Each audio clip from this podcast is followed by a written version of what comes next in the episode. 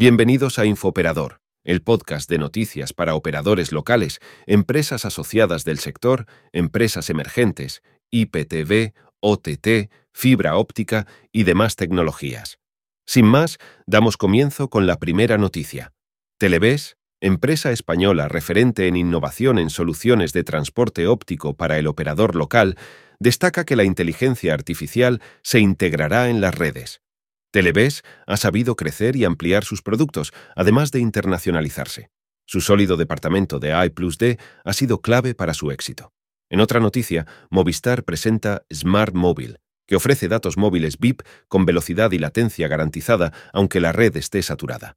Este servicio permite a los clientes de Movistar activar Smart Mobile en su línea para disponer puntualmente de una conexión de datos móviles premium. Grupo Aire continúa consolidando su presencia en Canarias con la integración de IDECnet, un operador con red y data center propio en las islas.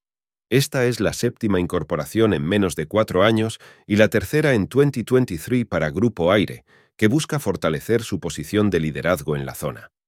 Movistar Plus Plus se prepara para los premios Goya 2024 con un nuevo canal temporal. Este canal pop-up permitirá a los clientes de Movistar Plus Plus disfrutar de más cine durante el mes de enero, coincidiendo con la celebración de los premios que otorga la Academia del Cine Español.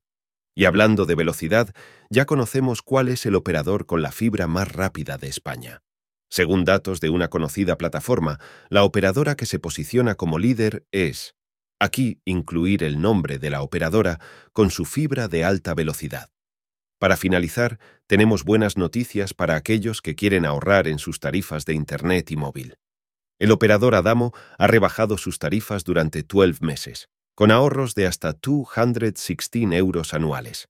Esta oferta incluye fibra de 1 Gbps y una línea móvil por tan solo 30 euros al mes. Y hasta aquí las noticias de hoy. Esperamos que haya sido de su interés. Les deseamos una feliz semana y nos escuchamos en el próximo episodio de Infooperador. Hasta pronto.